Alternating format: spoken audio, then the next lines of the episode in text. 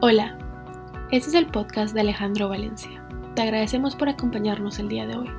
La palabra de Dios y el Espíritu Santo transformaron la vida de Alejandro y a través de este podcast espera que otras personas conozcan a Dios. Nuevamente, gracias por acompañarnos y esperamos que disfrutes la charla.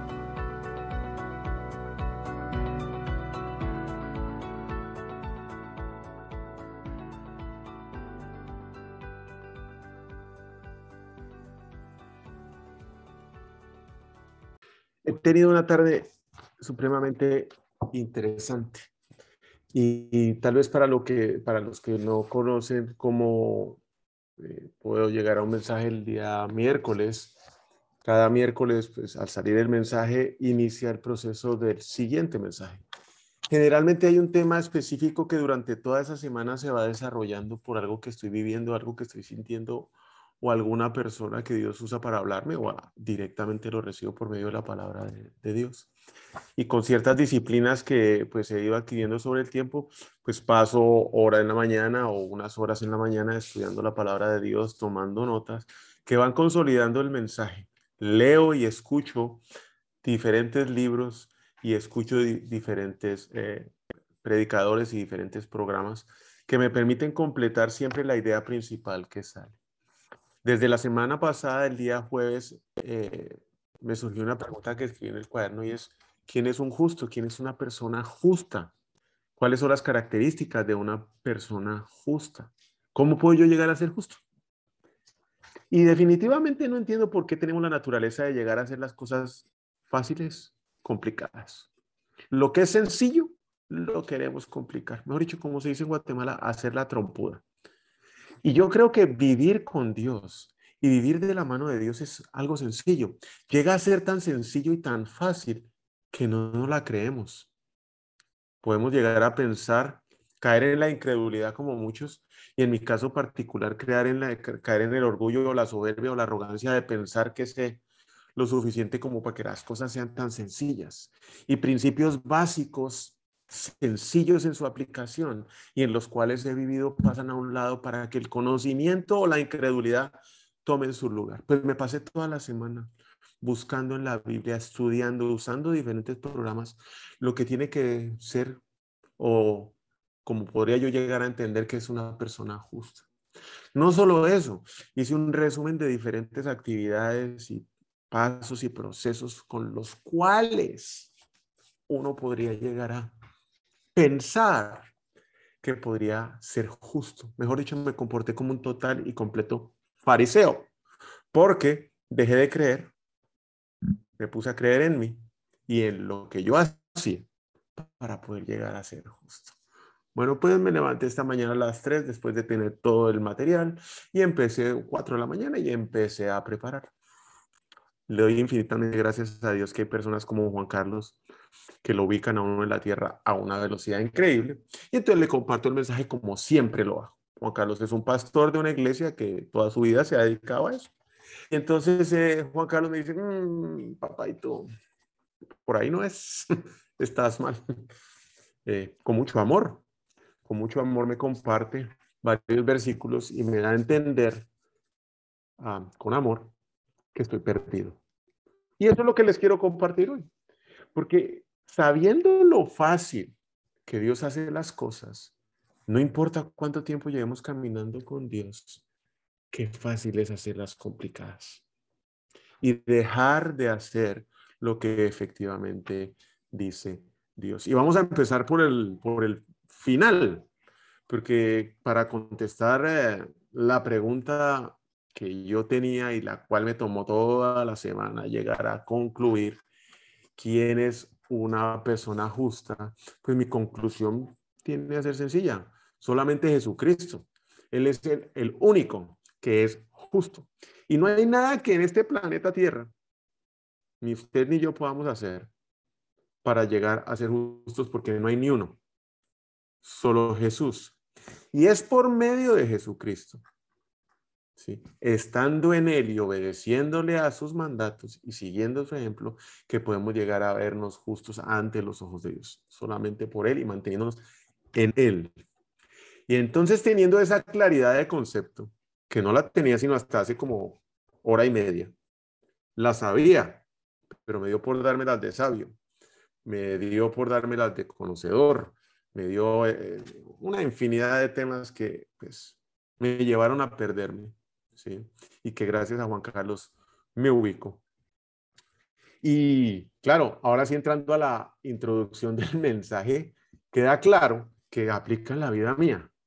¿sí? No sé si a ustedes les pasa lo que yo estoy viviendo, pero muchas veces son mis obras las que me llegan a hacer pensar que yo soy bueno, que yo soy justo, que yo me lo merezco, que yo no puedo perder nada. Total, estoy obrando conforme a la voluntad de Dios. Sí, pero vuelvo a caer en el tema que hablé la semana pasada y cuáles fueron las motivaciones.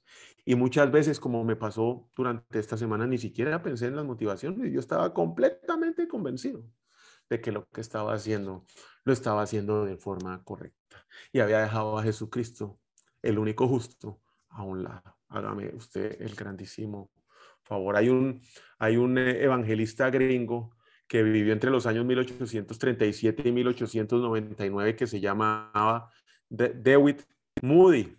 Y él sugería que la mayor tragedia en su época era que todos los líderes cristianos, y aquí vuelvo a ser reiterativo en el tema, es que aquí todos somos líderes y si creemos en Dios somos líderes cristianos, intentaban moverse en una verdad que no vivían. Y estoy seguro que esa tragedia que él mencionaba en esa época es la misma tragedia que muchos hoy podemos estar viviendo en esta época, en nuestra vida actual, que está latente en la vida de cada uno de nosotros que decimos que creemos y seguimos a Cristo. Y es claro y contundente que no podemos dar lo que no tenemos. ¿sí? No podemos dar lo que no vivimos. No podemos dar lo que no encarnamos, lo que no conocemos. Y para hablar de términos que yo conozco bien y en los cuales me he desarrollado pues profesionalmente en los últimos 35 años, debemos importar la verdad, vivir la verdad para poder exportar la verdad. ¿Y cuántas veces no vamos a ir por la vida exportando verdad sin siquiera haberla importado y mucho menos viviéndola?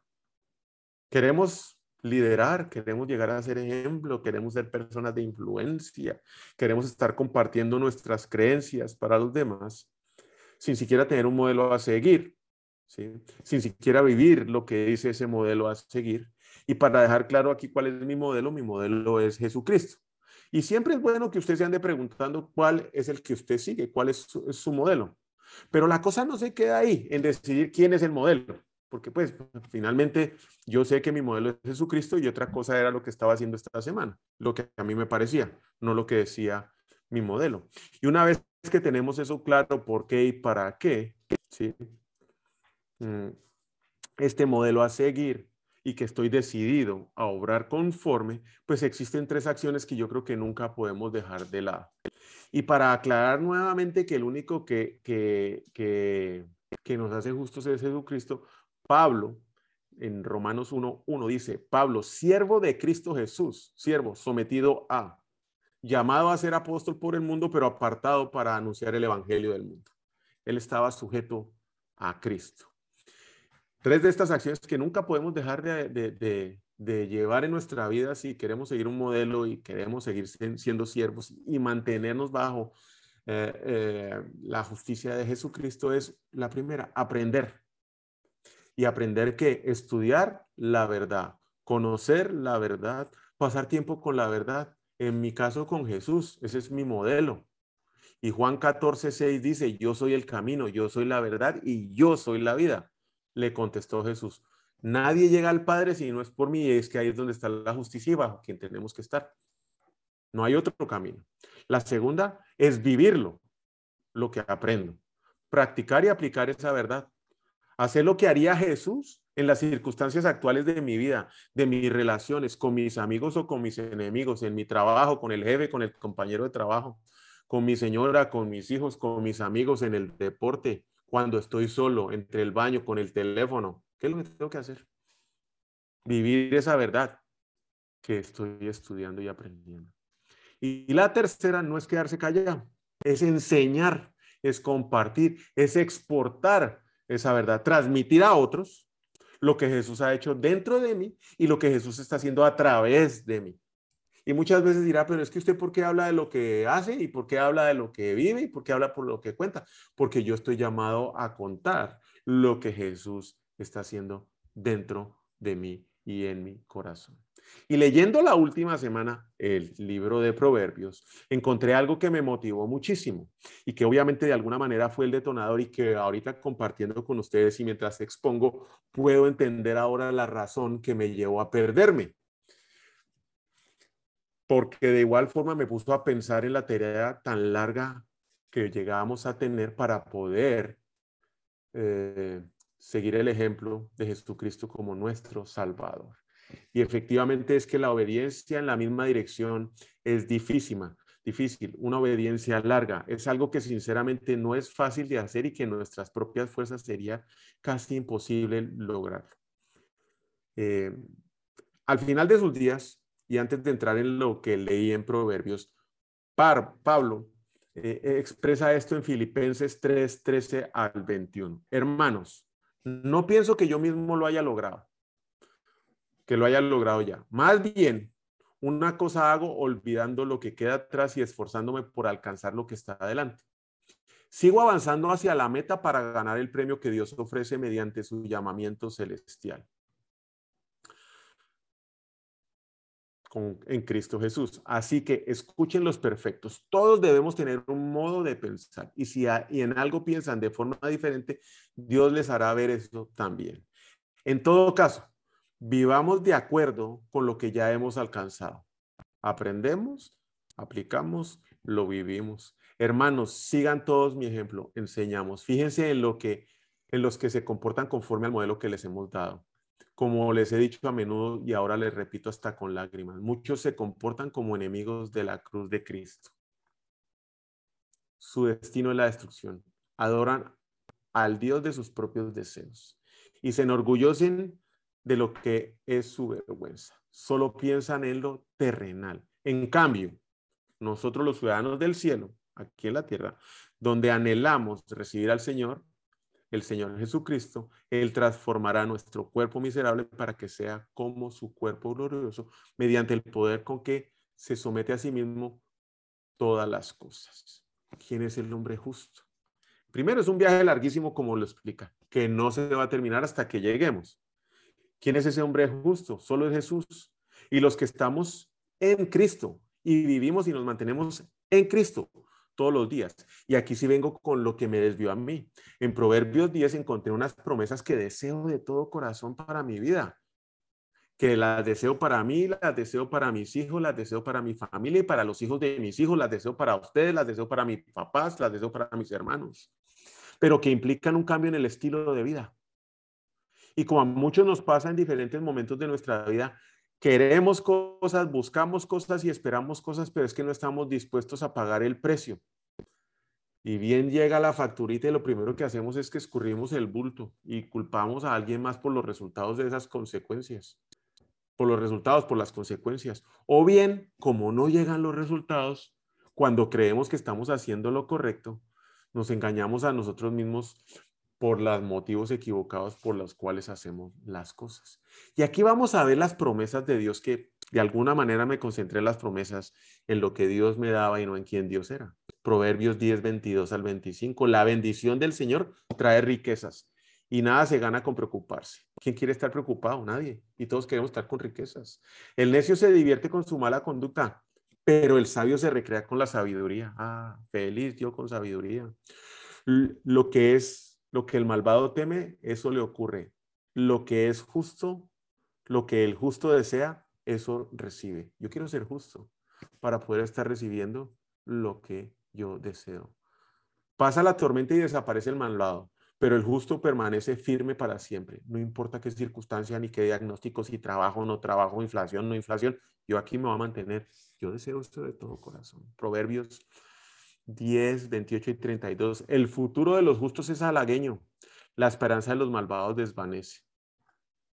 El camino del Señor es refugio de los justos y ruina de los malhechores. Los justos no tropezarán jamás, los malvados no habitarán la tierra.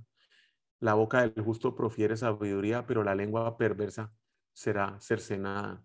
Los labios del justo destilan bondad, de la boca del malvado brota perversidad. Y yo buscando qué tenía que hacer para ser justo.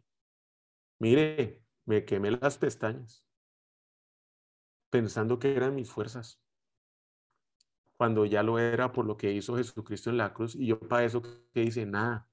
Y lo único que me dice Dios que debo hacer, ¿sabe qué es? Creer. Sí, suena muy sencillo. Eso es todo lo que hay que hacer. Creer que Jesucristo fue el que nos salvó. Eso es todo lo que hay que hacer. Y creerlo de corazón. Y muchos dirán, no, pero sencillo, eso no, eso no es así. Y no crea que a los que no conocen a Cristo les puede parecer una locura, porque a mí, que sé que hizo Él por mí, lo dejé a un lado para perseguir las promesas. Y eso me pasó hoy. Las promesas son grandes para nuestra vida, riquezas, nada de qué preocuparse, sabiduría, recibir lo que deseo, permanecer firme sin importar qué circunstancias estén viviendo a mi alrededor, un futuro halagueño y prometedor, tener un refugio en el camino para cualquier pencaso o aguacero que empiece a caer, huracán, tsunami, como lo quiera llamar, un camino sin tropiezas, sin piedras y ser bondadosos. ¿Quién no quiere esto? Pero estamos dispuestos a pagar ese precio de ser justos. ¿Usted está dispuesto? Porque seguir a Jesús y permanecer en Él requiere, requiere sacrificios. Pero antes de sacrificios, requiere algo que comienza muy profundo, muy dentro de usted, que comienza en su corazón. No es nada externo. No es nada que yo pueda hacer. No es nada que yo pueda comprar. Es algo que comienza dentro de mi corazón. Es ese deseo ardiente, es ese vacío que tengo que quiero llenar con algo. Hoy lo quería llenar con sabiduría, con conocimientos y con palabrería. Pero no, el único que llena eso es Jesús. Ese es el que llena ese vacío interno dentro de mi corazón. Por Dios, dice aquí en 1 Corintios 1:30, por Dios es por quien ustedes están unidos a Cristo Jesús. Él decidió por su amor unirnos a Jesús. Jesús, a quien Dios ha hecho nuestra sabiduría. Pero escuche esto, nuestra justificación, nuestra santificación y nuestra redención. No es por nosotros, no es por nuestros esfuerzos. Y si ese deseo que yo tengo en mi corazón lo empiezo a llenar, como oí hace poco al señor Dante Gebel decir, que el que toca la puerta de un prostíbulo está buscando a Dios y uno dice, uy, pero a este man, ¿qué le pasa? ¿Cómo dice eso? Pues claro, lo que el hombre está intentando llenar es un vacío, como usted lo hace con la comida, como el otro lo hace con el ejercicio, como aquel lo hace con los deportes o aquella lo hace en el shopping. Ese es el vacío que todos estamos intentando llenar. Y la solución es fácil. Crea, crean Jesús. Ah, no, nosotros haciendo la trompuda. Yo voy a socar las tarjetas de crédito, hasta que yo me sienta satisfecho y cuando la lleno apaga las deudas. Pero ¿por qué ahora, Señor Dios mío, sácame este problema? Cuando el camino es sencillo, crea, crea en Jesús, que Él es el que le va a llenar ese vacío dentro de su corazón. Jesús, el justo, nos justifica por su obediencia, siendo Él nuestra justicia. Nada que nosotros tengamos que hacer. Jesucristo es nuestra justicia y participamos siendo justos en la fe del justo. Efesios 2.9 no por las obras para que nadie se jacte. Miren, ¿qué parte del viaje yo dejé eso a un lado? ¿Ya cuánto no nos pasa esto? Efesios 2.10. Porque somos hechura de Dios, creados en Cristo para buenas obras, las cuales Dios dispuso de antemano a fin de que las pongamos en práctica. Y es que aquí se arranca entonces el mensaje que yo escribí porque estas son las herramientas que tal vez yo puedo usar para poner en práctica lo que Dios ha hecho en mí. Y el único justo es Dios. Y yo mientras me mantenga en Él, y esto es tal vez lo que yo puedo llegar a hacer para poderme mantener unido a Cristo para ser justo ante los ojos de Dios, porque el único justo es Dios. Y somos justos porque Dios así lo decidió, por su amor incondicional por nosotros. Y por eso es tan importante empezar a trabajar dentro de nosotros, llegar a ser antes de hacer cosas. Pero no, allá estamos nosotros intentando hacer afuera y no nos preocupamos por ser dentro de nosotros lo más parecidos a Cristo. Es una decisión personal, es un trabajo personal, es como cualquier trabajo que requiere esfuerzo, requiere sacrificio, requiere entrega, requiere entrenamiento. No es algo que usted va y compra en Walmart. o en Target. Y si es fino, se puede ir a Nostrom o Macy's. No, no, no, no. Ahí no lo consigue. Aquí como en el Galería Mall o en el Oakland Mall en Guatemala. No, no, no, no. Es algo que nos toca ir a hacer a nosotros mismos. Es único, personal, intransferible. Es un trabajito que nos toca trabajar diariamente. Proverbios 12, 20. Hay engaño en el corazón de los que traman mal y gozo en los consejeros de la paz. Y todo empieza por salir de ese engaño que hay en nuestro corazón, porque el corazón es enseñoso. Vencer ese yo. Yo puedo, yo soy, yo, yo, yo, yo, primero yo segundo yo.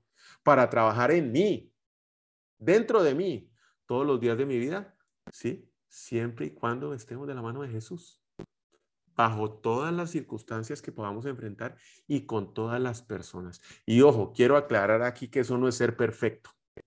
Eso no es ser intachable y tampoco es saberse la Biblia de pe a pa para poderla recitar sin problema y no vivirla y sí vivir en pecado. Como muchas personas nos puede llegar a pasar en algún momento de nuestra vida. Eclesiastés 7:20, no hay en la tierra nadie justo que haga el bien y nunca peque. Que quede claro No hay ni uno. Job 4:17.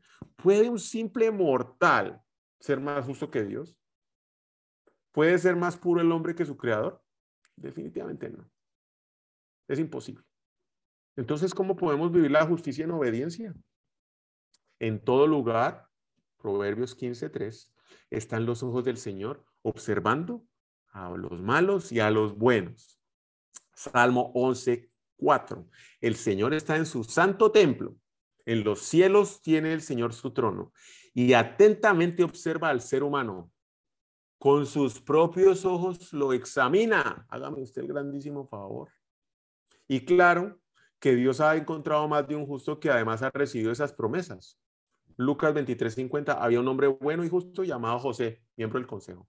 Génesis 6:9. En la historia de Noé no era un hombre justo. Marcos 6:20.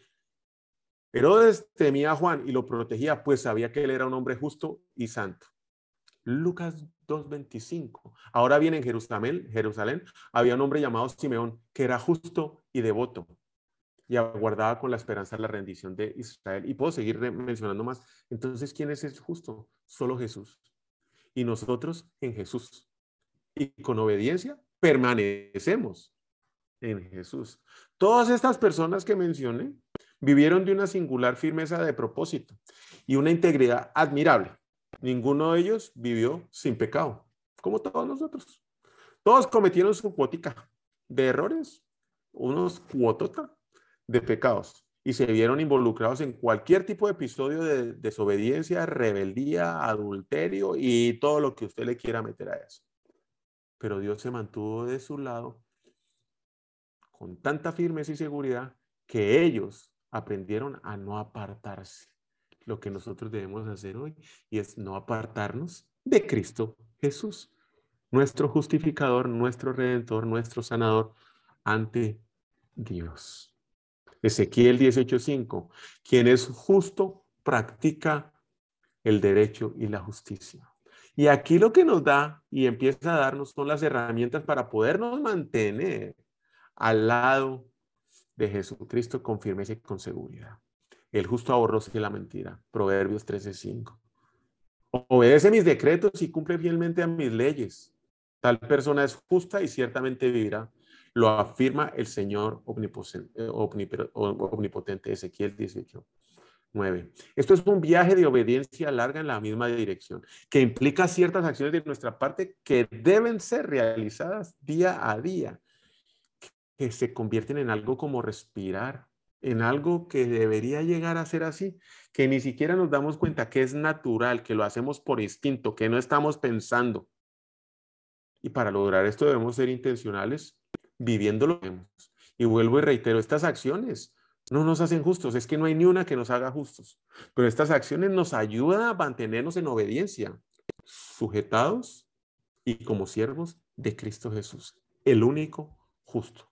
La primera, mantenernos abiertos y enseñables, listos para arrepentirnos, como lo estoy haciendo yo, porque hoy, sinceramente, el error que metí fue garrafal. Dispuestos a cambiar y que nuestra conducta, conducta y acciones sean un reflejo de lo que creemos. Alejarnos de los caminos de la arrogancia y del orgullo.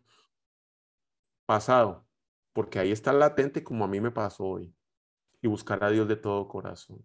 Segundo, quitar los obstáculos del pasado. Culpas, faltas de perdón, vergüenza, heridas, las debemos resolver y dejar atrás. Pero también debemos dejar aquellas ataduras, cosas que nos atan vicios, ídolos, placeres, tradiciones, personas y pecados y entrarle al toro por los cachos, de frente y sin miedo, afrontarlos y resolverlos. Se acabó la justificación. Y si no sé cómo, ¿sabe qué hago? Voy y busco ayuda. Pero la conclusión es que ellos me deshago. De rodillas empiezo, de rodillas termino y busco esas personas sabias que han pasado por esos procesos que me pueden sacar de ese clavo. Tres, debemos dar. Y no es solo dinero. Dar implica sacrificio, sacrificio, pagar el costo. Algo estoy dejando por obtener las promesas de Dios. Algo estoy dejando por permanecer en ese largo viaje en obediencia. Algo estoy dejando por ser siervo de Dios. Algo estoy dejando por llegar a ser justo ante Dios a través de Cristo Jesús. Porque Él encuentra justos ante sus ojos cuando examina nuestro corazón. ¿Y qué es lo que puede estar dispuesto a dejar hoy? ¿Usted estará dispuesto a dejar algo? ¿Está dispuesto a pagar esa factura? Cuatro, reconocer las claves de las victorias convertirse en una persona que avanza, en una persona que aprende, que una persona que crece y una persona que se preocupa por su ser antes que su hacer, debe encontrar una llave que le permita avanzar y que le ayude a abrir cuanta puerta y cerrojo encuentre. Y para mí, esa llave principal se llama arrepentimiento. Arrepentimiento sincero y de corazón.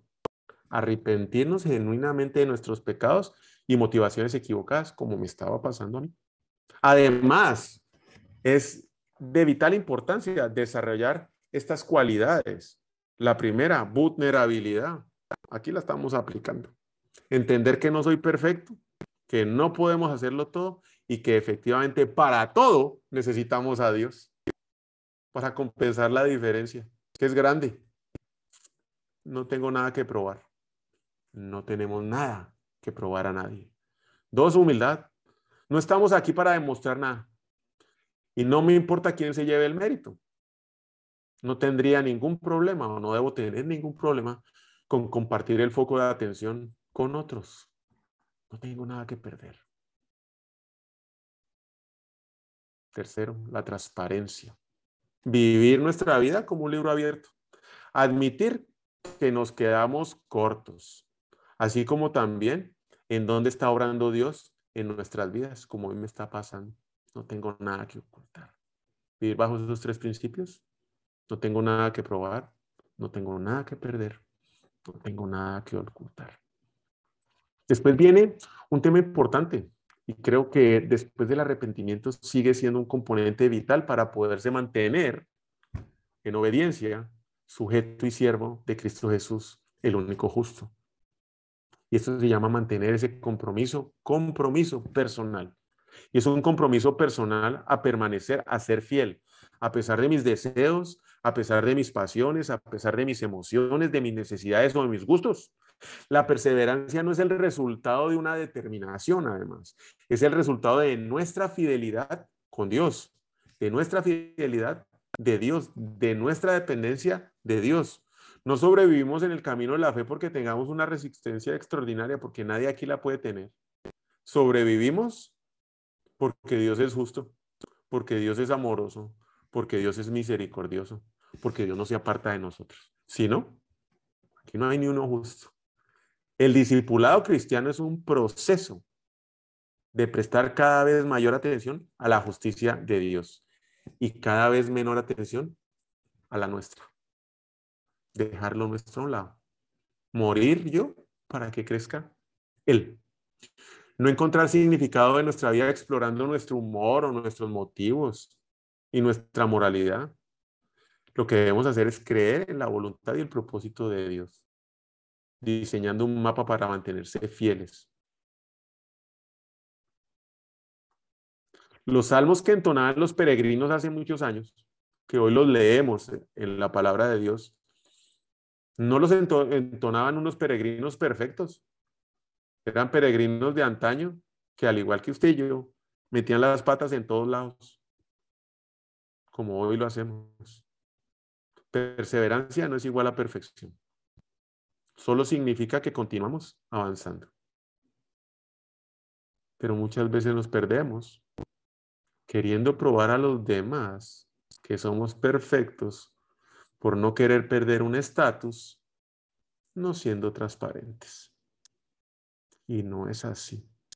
Cuando nos damos cuenta que todavía no hemos madurado y que nos queda un largo camino por recorrer, en ese momento es que no nos damos por vencidos para seguir y perseverar en el camino. Nos descubren gritando a nuestra esposa, como me pasó con Adri, a nuestro esposo, a nuestros amigos, a nuestros jefes. Hoy tuve un día precioso, a nuestros empleados, a nuestros hijos. Nuestros gritos, aunque no todos, significan que algo nos importa. Y lo único que nos debería importar es Dios. Dios y su reino. Dios y su moralidad. Dios y su justicia. Y Dios y su rectitud. No nosotros. No mis emociones, no lo que yo siento. Esa larga obediencia. Y existen en, esos, en ese camino momentos en que nos cansamos y nos fatigamos. Nos desesperamos y nos ponemos de mal humor. Y en tales momentos vamos a ver pasando a alguien rápidamente logrando todos sus objetivos, pero dejando a un lado a, Dios, dejando a un lado la moralidad, dejando a un lado la justicia. Y usted va a empezar a preguntar, ¿y yo para qué hago esto? ¿Y yo por qué sigo acá? ¿Por qué mejor no abandono todo esto?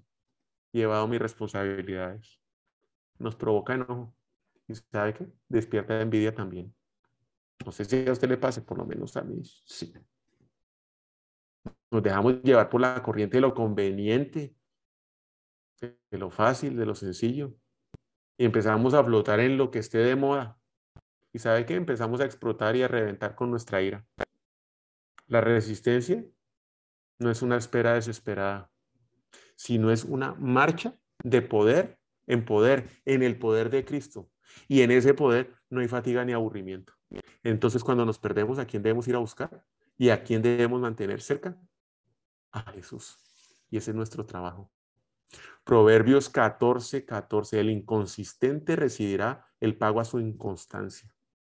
El hombre bueno, el premio a sus acciones.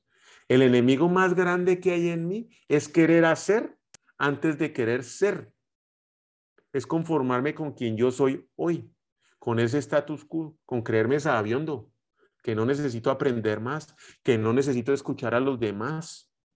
¿Para qué voy a seguir aprendiendo si ya leído esa Biblia tres, cuatro, cinco, seis veces? ¿Para qué voy a seguir creciendo? Y empiezan a pasar por mi cabeza puras justificaciones.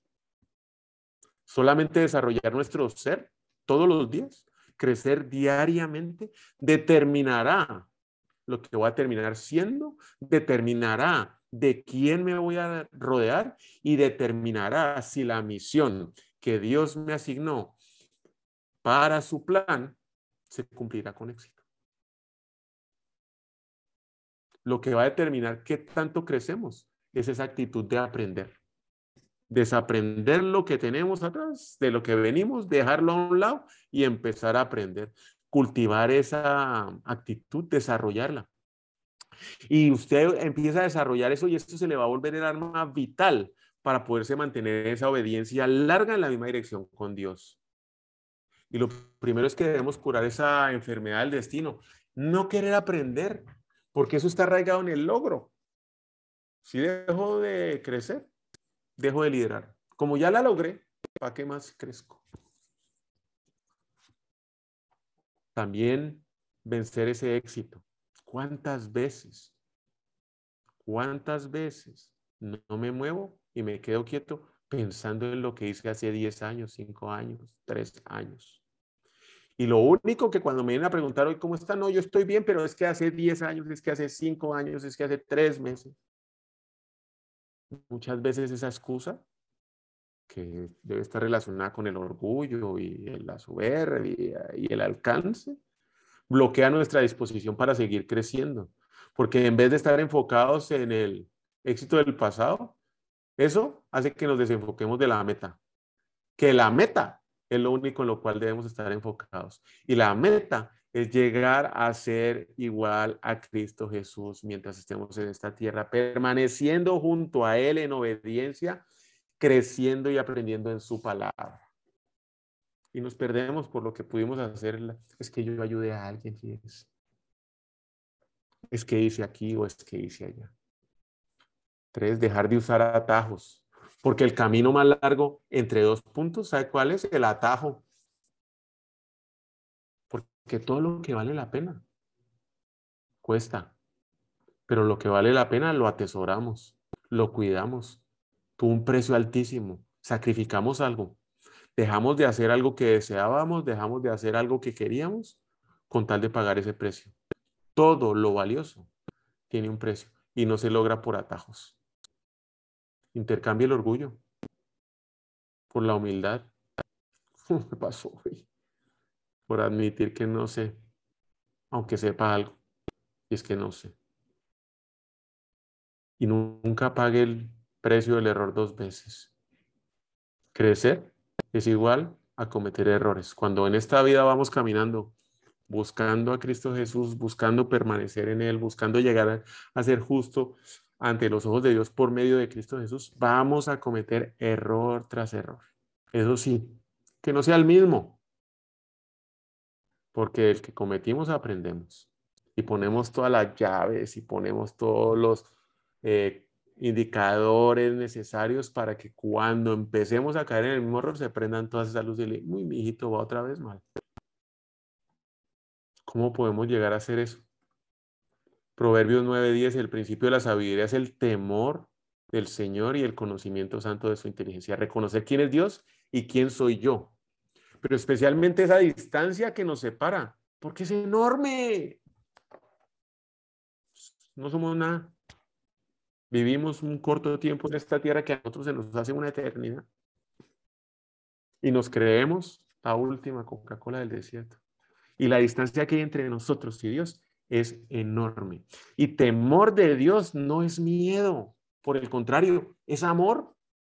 Reconocer quién es Él es reverencia, es honra y respeto por quién es Él. Y eso únicamente lo puedo manifestar con mis acciones.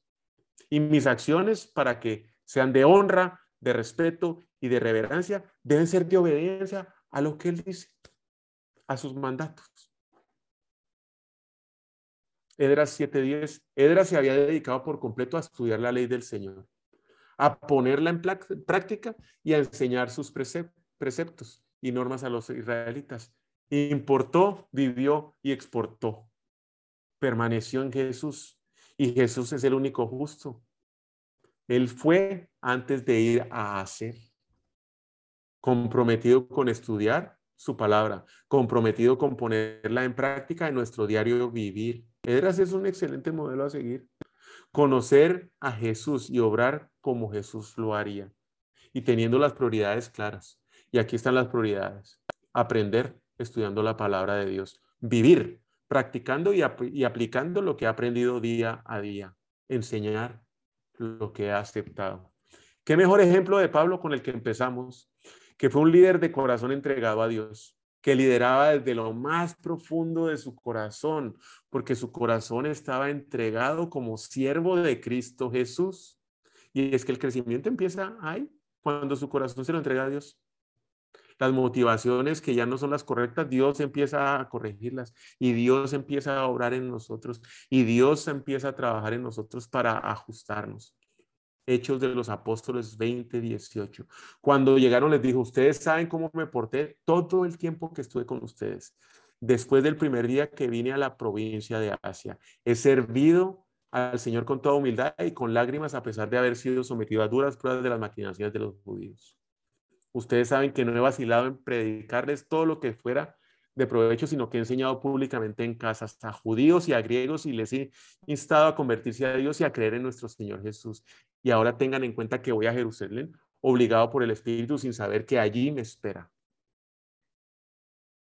sin saber qué me espera allí. Lo único sé que es que en esas ciudades el Espíritu Santo me asegura que me esperan prisiones y sufrimientos. Sin embargo, considero que mi vida carece de valor para mí mismo con tal de que termine mi carrera y llegue a cabo el servicio que me encomendó Dios. Eh, fue un man constante. Vivía de forma firme, regular, y mientras se movía en el mundo, no cambió.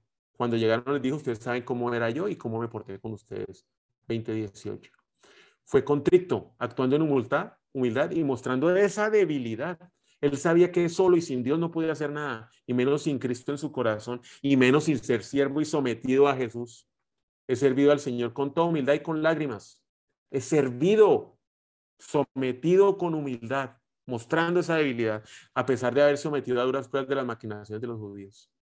Fue valiente y no dejaba de hacer lo correcto. Aceptar que uno se equivoca no es fácil, pero no puede vacilar Ustedes saben que no he vacilado en predicarles todo lo que fuera de provecho, sino que he enseñado públicamente en las casas. Valiente, no deja de hacer lo correcto sin importar las circunstancias o las consecuencias. Estaba convencido, así como lo estoy yo, que el único justo es Cristo. Y asimismo comunicaba sus convicciones sin pena.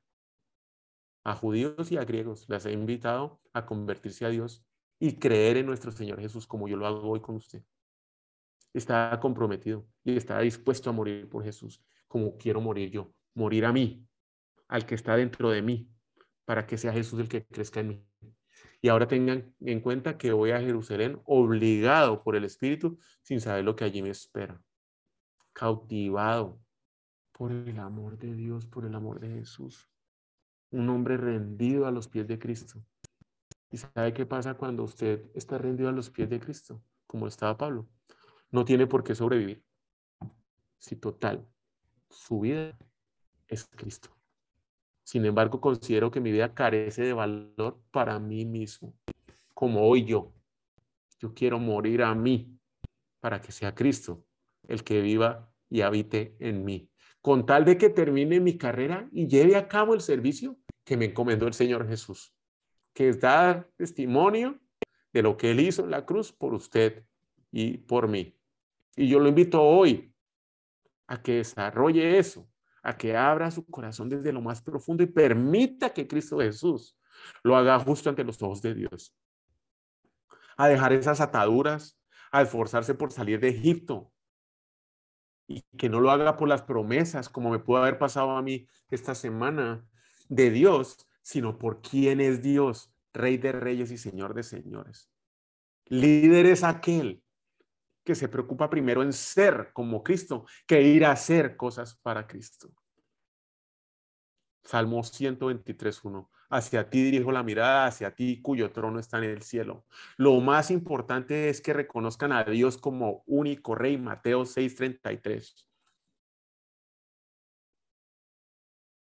Efesios 2, 9, 10 para terminar. No es por obras, para que nadie se jacte porque somos hechos hechura de Dios, creados en Cristo Jesús para buenas obras, las cuales Dios dispuso de antemano a fin que les pongamos en práctica.